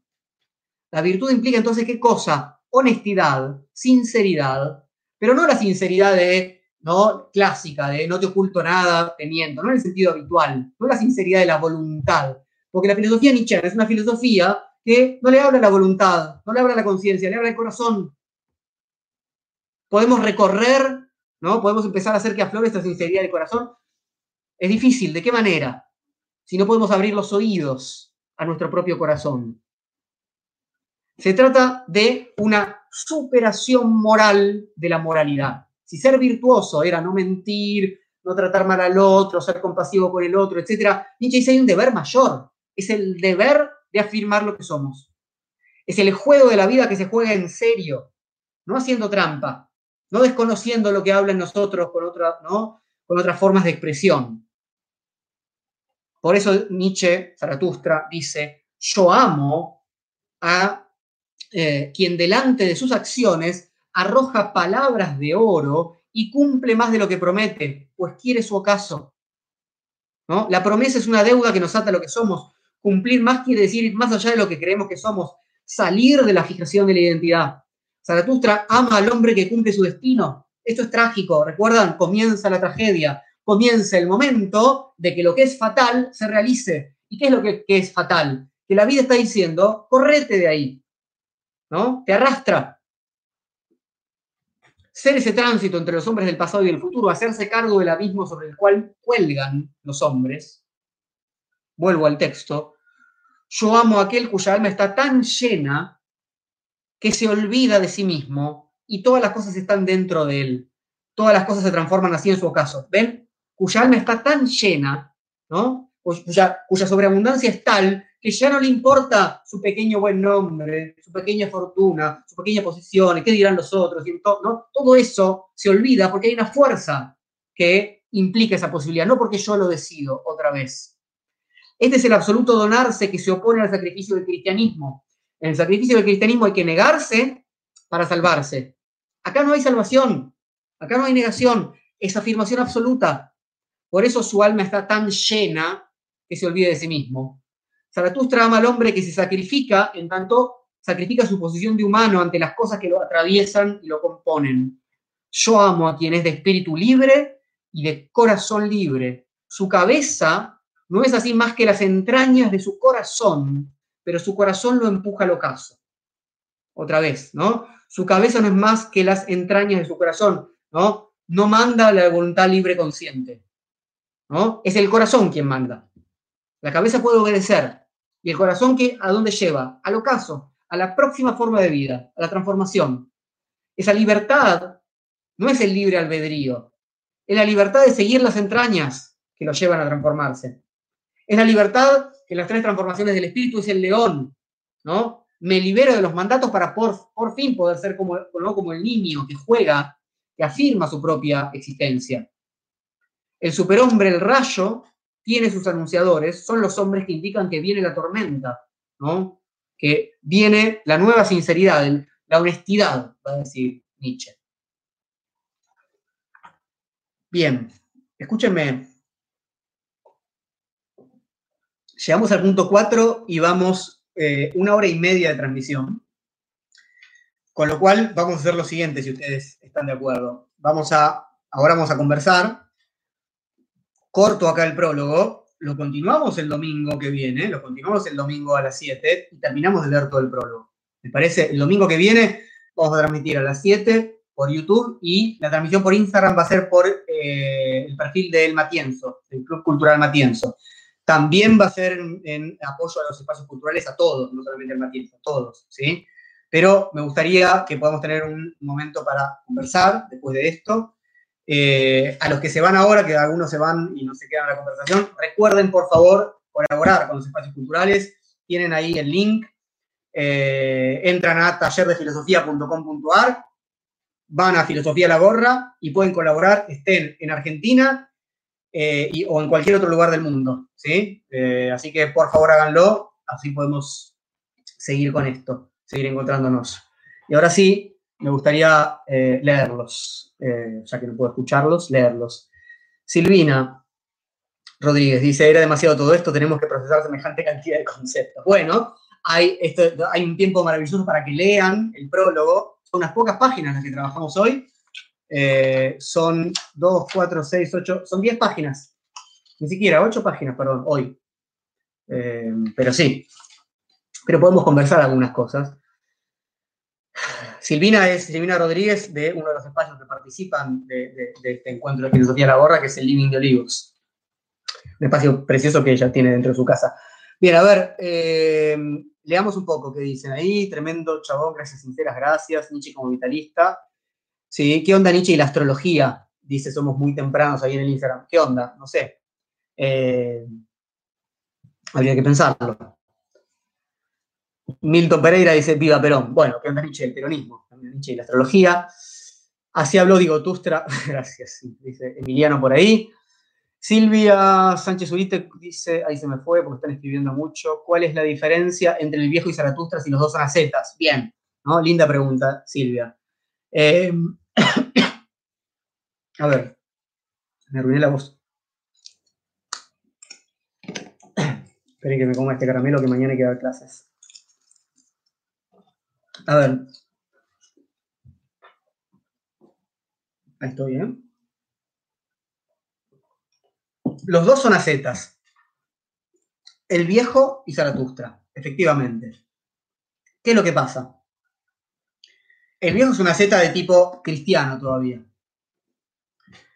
Eh, su separación no es para reafirmarse, ¿no? es para alejarse de los hombres porque son demasiado imperfectos. Nietzsche entiende que en el hombre hay algo, ¿no? Es lo que él llama, cuando después le dice a los hombres, todavía hay caos dentro de ustedes, todavía hay vida. Mientras haya vida, hay posibilidades de armarse. Entonces, el alejamiento de Zaratustra no es para evitar a los hombres, que es como en general se lee a Nietzsche, se mal lee a Nietzsche. ¿no? Nietzsche nos propone que nos alejemos del mundo o de la comunidad y nos vayamos a nuestra caverna. No, eso hace el ermitaño. Zaratustra se aleja para volver. ¿Es necesario alejarse? Sí. ¿Por qué? Porque el hombre en la ciudad no tiene fe. Entonces uno no puede hacer crecer su fe sin una distancia. Es necesaria la distancia. Pero hace falta que esa distancia después se transforme en otro tipo de cercanía. Y eso es lo que es incapaz de hacer el, eh, el viejo santo, el ermitaño. ¿no? Porque se, se, quedó en un lugar muy cercano a los animales, se quedó en un lugar muy cercano a Dios. Ya no tiene fe en los hombres. En cambio, Nietzsche dice, mientras haya vida en lo, humano, a pesar de que esta vida está enferma, hay posibilidad de transformación. Bien, eh, dicen por ahí en el Instagram, a ver, em, necesito que esto continúe en virtualidad más allá de la cuarentena. Bueno, eh, veremos qué sucede. Yo necesito encontrarme con la gente que termine la cuarentena. Eh, funciona mejor en YouTube, yo lo escucho allá y escribo acá. ¿Qué dicen ahí en YouTube? A ver, ¿cuándo volvés al Álvarez? Al Álvarez, eh, al Hospital Álvarez, eh, estuve por ir otra vez, pero con la cuarentena está complicado, si, si, Puchi, si te referís a eso. Tuve que, toda la agenda de, hospitales eh, que tenía se, canceló. ¿Qué es la náusea para Nietzsche? Dice yo, la maga. es un, un síntoma del resentimiento, o sea, de la imposibilidad de que nuestra vida se afirme. Eso es la náusea. Un, síntoma, Nietzsche lee eh, síntomas de nuestro cuerpo, nuestro cuerpo hace síntomas todo el tiempo. Y a veces los síntomas no se presentan de modos corporales. Un síntoma puede ser una filosofía que sea idealista, Un síntoma puede ser la náusea asociada a esa filosofía, pero la náusea es el, gusto horrible de no poder bailar. Em, bajo un poco, a ver. Eh, digo, necesito volver a esto, ¿dónde lo colgás? Esto va a quedar en YouTube. En, Instagram creo que una parte o las dos, no sé, van a quedar por 24 horas en las historias, pero en YouTube va a estar todo el tiempo. ¿Qué opinaría Nietzsche de la revolución eh, de género que está sucediendo hoy en día? Pregunta Patricio Recio. Bueno, eh, diría esto, Nietzsche es enemigo de los feminismos contemporáneos a él, en tanto feminismos de la igualdad. Digamos, la disposición del feminismo, de, la, primera ola, ¿no? de, tener los mismos derechos que los hombres, etcétera, etcétera, a Nietzsche le parecería terrible, le parecía ya terrible en su época, porque eso ya había empezado, más o menos en, 100 años antes que Nietzsche había empezado, ¿no? ese movimiento que acompaña la Revolución Francesa en algún punto, ¿no? Eh, porque a Nietzsche le parece, le parece terrible toda forma que lleve a la igualdad, todo universalismo. El espíritu ilustrado es claramente eso, y los primeros tipos de feminismo que mencionamos como tales son producto de esa época ilustrada, en última instancia.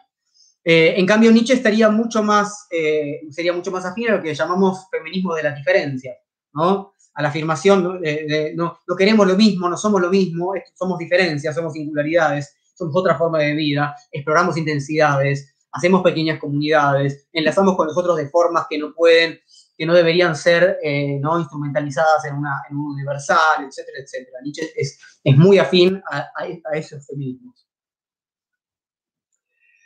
Bien. Eh, hasta el último momento hay, que, hay posibilidades de reinventar una forma de vida, dice Milton, sí, por supuesto. Elena Naveiro dice, los conceptos son absolutamente psicoanalíticos. Bueno, Elena, yo suelo decir eh, que Nietzsche inventa el psicoanálisis con los asteriscos del caso, eh, porque efectivamente el psicoanálisis después hace otras cosas que no están en Nietzsche, sin embargo, eh, los psicoanalistas y las psicoanalistas se, sorprenderían, los que no leyeron mucho Nietzsche, a ver todo lo que Nietzsche dice sobre lo inconsciente, sobre lo pulsional. Pero bueno, a pesar de que haya muchas similitudes, hay también, por supuesto, muchas diferencias, pero sí, en nosotros seguramente hay más lectura, en nosotros quizás digo en Argentina y en Buenos Aires, ¿no? En particular, hay, hay, tanto sentido como un psicoanalítico, tanta lectura dando vueltas de psicoanálisis que por ahí nuestro oído está más acostumbrado a eso. Y cuando leemos a Nietzsche decimos, ah, mira, cómo me suena, ¿no? Pero bueno, claramente Freud leyó a Nietzsche y claramente ambos leyeron a Schopenhauer y un montón de otros pensadores que durante todo el siglo XIX estaban pensando Hartmann, filosofía de lo inconsciente. O sea, el, el problema es que todavía hay, son pocos, ¿no? Pero todavía hay unos, algunas concepciones de psicoanálisis que, dicen, yo lo he escuchado en alguna clase, ¿no? Bueno, el sujeto cartesiano estaba y de pronto vino Freud y nos dijo que no era un sujeto cartesiano. Bueno, se ahorran Spinoza, Hegel, Schopenhauer, Hartmann, Nietzsche, bueno, en fin. Eh, hay muchas relaciones y hay muchas posibilidades de potenciación mutuas para mi gusto.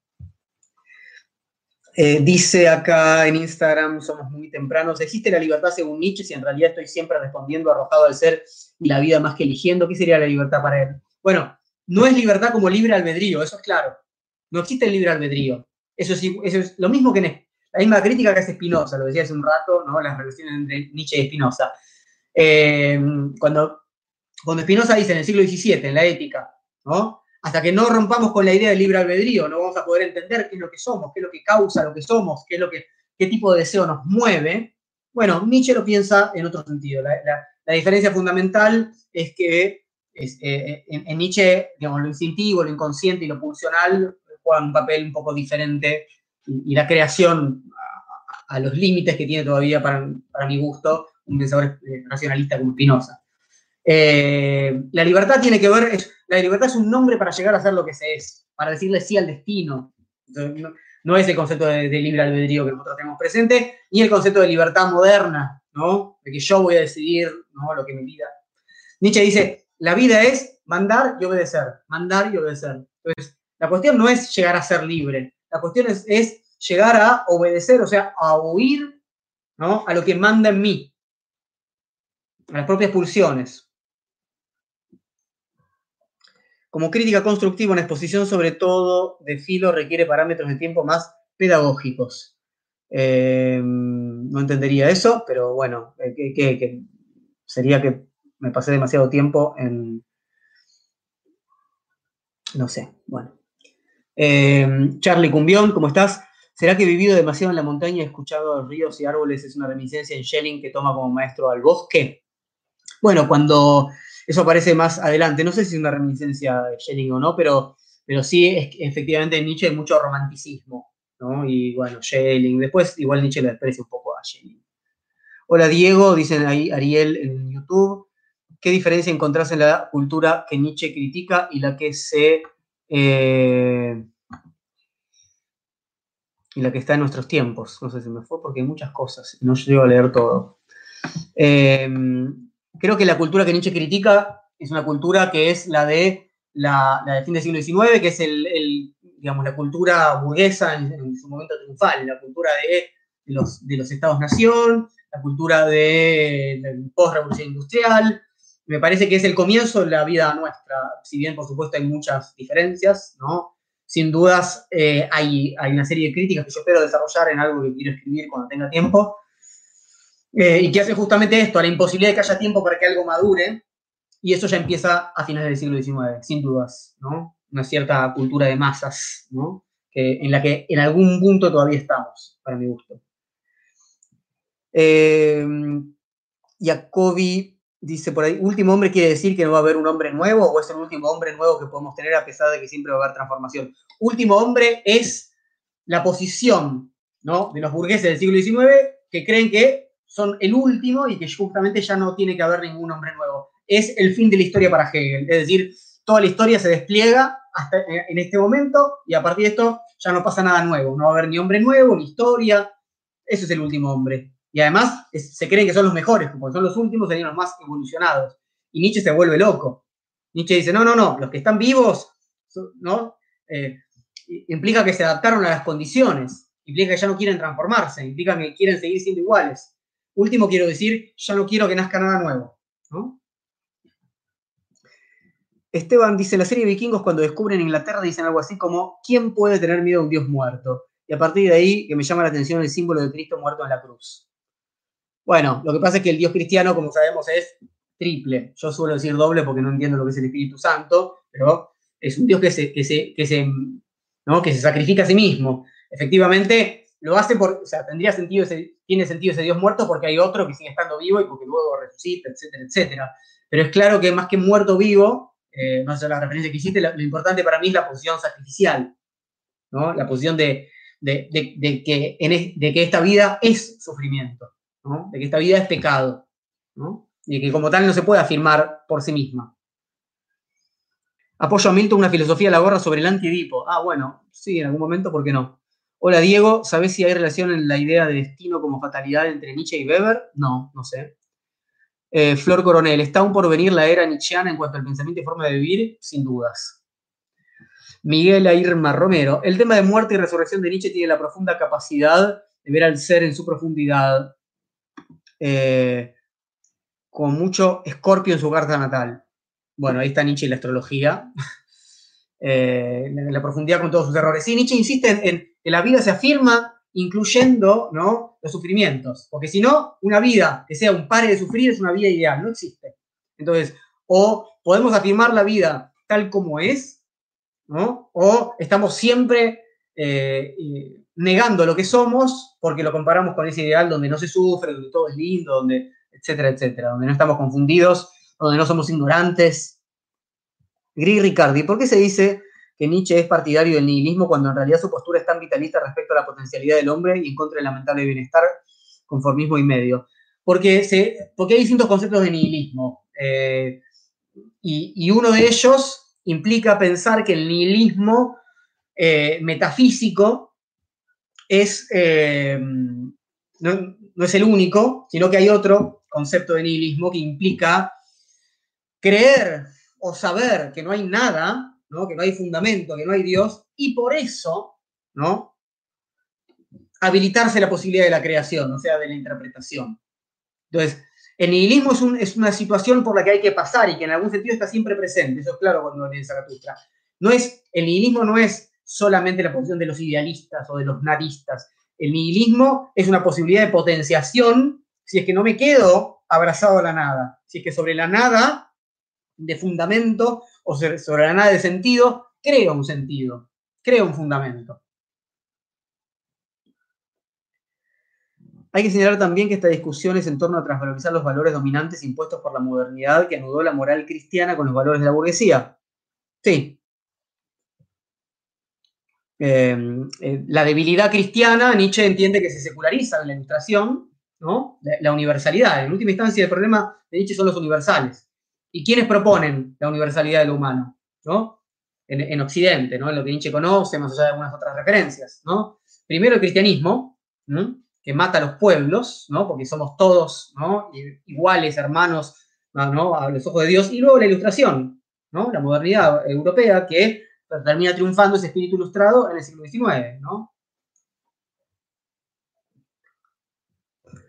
Dice, eh, según tu lectura, ¿podrías decir qué rol tiene el artista como lo conocemos en la creación de nuevos valores que parten de la afirmación de la vitalidad para Nietzsche? Bueno, más que... Eh, dependerá del artista. La cuestión con el artista, eh, Nietzsche pasa por distintas etapas. El problema de Nietzsche no es que nos proponga que nos transformemos en artistas. ¿no? Nietzsche no nos propone que seamos artistas. Lo que él dice es que nuestra vida es artística en algún punto si dejamos que se afirme, es decir, que los instintos de por sí lo que hacen es interpretar, crear, ficcionar, eh, poner máscaras, etc.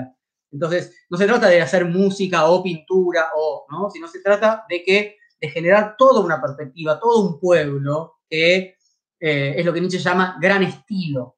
Entonces, no sé, digamos, no sirve con pensar en el artista como una figura tal. Nietzsche criticó a muchísimos artistas durante su época, justamente por ser artistas debilitados, cristianos, que huían de la vida, que buscaban un absoluto.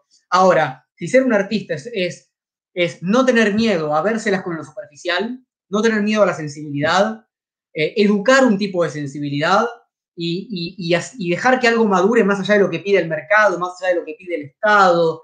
Eh, bueno, entonces sí, puede ser que muchos artistas efectivamente eh, se acerquen a lo que Nietzsche propone como afirmación de la vida.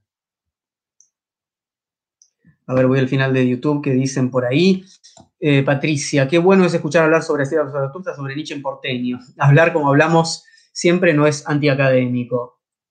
Em, por supuesto que no, creo. O, puede serlo un poquito y no hay problema. Defender nuestra lengua, nuestro modo es súper académico. Eh, ah, no, sé, no sé si estaban discutiendo con de dónde venía eso, pero más que académico, no académico, está claro que, este, estos encuentros no son eh, académicos, pero está claro que Nietzsche no lo es, ¿no? Entonces, no hace falta más que leer el Zaratustra para darse cuenta de eso. Pero hay que encontrar vitalidad en todos lados, que nos ayude a transformar todos los espacios, incluyendo la academia, ¿no? Em, a ver.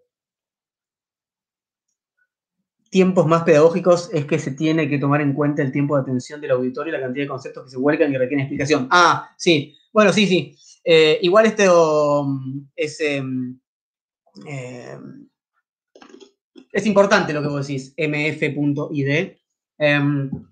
la pedagogía y los tiempos no están dados previamente. Esto es, esto es 100% Nietzsche. Es decir, ¿qué capacidad de atención tiene el otro? Va a cambiar. Vamos, tenemos que transformar todas nuestras exposiciones en charlas TED de 15 minutos porque es lo que, y, entretenidas y divertidas y con poco tiempo para que el otro reciba bien. No, el otro tiene que hacerse un estómago, hablamos de eso al principio.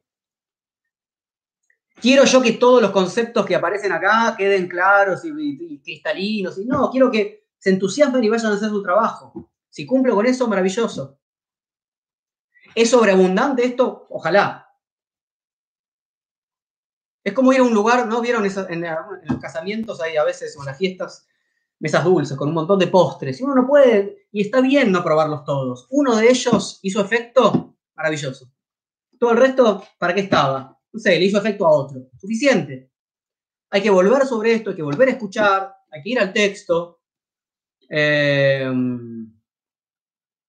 toda creación y todo creador sabe que si no hay un público que lo escuche, va a poder haber uno más adelante. No hay, no hay una pedagogía eh, universal, no hay una pedagogía histórica, eh, inclusive algo del orden de la, de, la velocidad propia eh, que uno tiene, porque se impone, porque es así, porque es corporal, porque es un ritmo en el cual, uno baila, puede ser más contagiosa que los conceptos uno está explicando. Entonces, yo entiendo lo que decís de los tiempos más pedagógicos, pero los tiempos más pedagógicos van a variar de, recuerdo, de, acuerdo a, esos otros y, a, quien esté ocupando el lugar de, ¿no? de, del habla en este caso y del cuerpo. Nada. Em, Prefiero que sea extenso y digerirlo en muchas tandas. Sí, sí, yo también. Hay, hay cuestión de extensión, de velocidades, hay, muchas cosas, de, intensidades.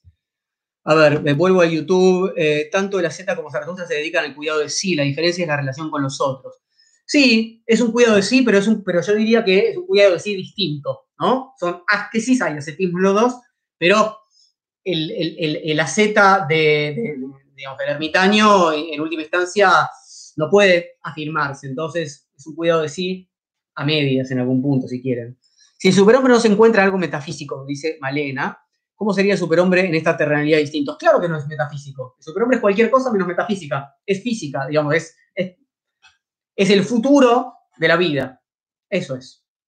Es la vida, no está ahora. Eso, eso sí, no está ahora. Pero todo lo que no está ahora no quiere decir que sea metafísico. Quiere decir que está por venir. ¿No? Em,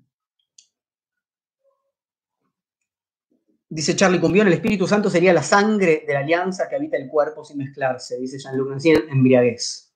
Bueno, esa sangre es la que después aparece en todo caso, y la embriaguez, la que es bien clara en el espíritu dionisíaco de Nietzsche y, en el escribir con sangre. Escribir con sangre es escribir embriagado, ¿de qué? De corporalidad, del propio instinto, del propio ritmo, ¿no?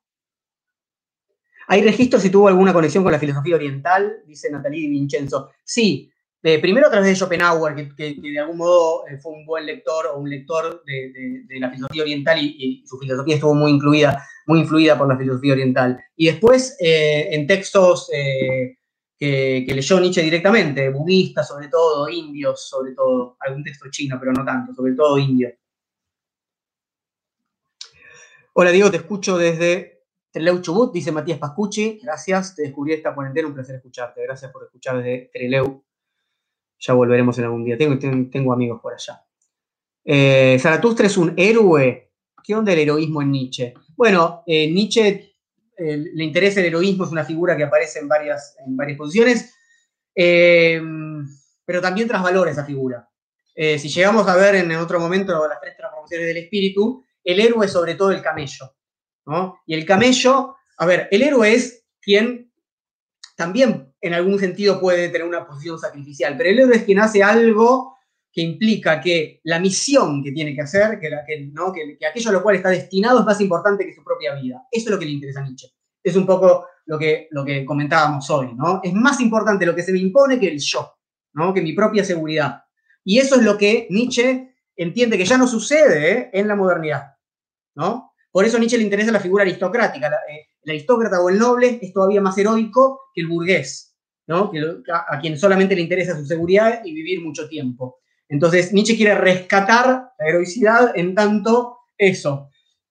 Algo se impone, esto es más importante que mi propia existencia, me permite, ¿no? me obliga, me demanda determinada acción. ¿no? Y el héroe es una figura de acción, ¿verdad?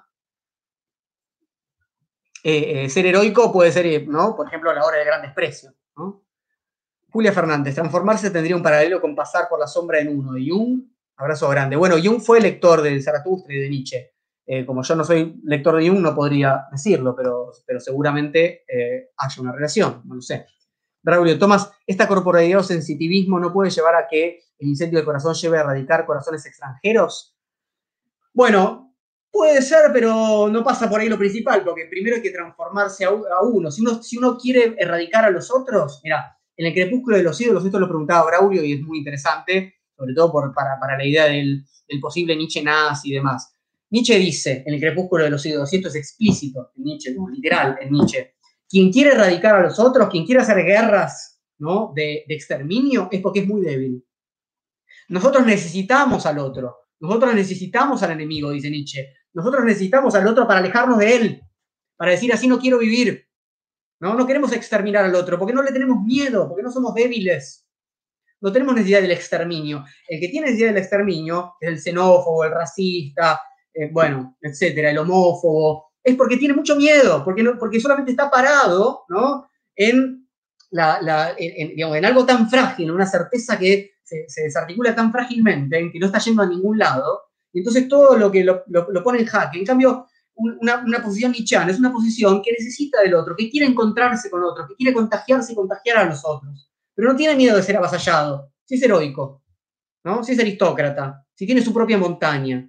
¿no? Entonces los otros nunca son a exterminar en Nietzsche, de ningún modo, ¿no? En todo caso son a, que ellos exterminen su propia debilidad, ¿no?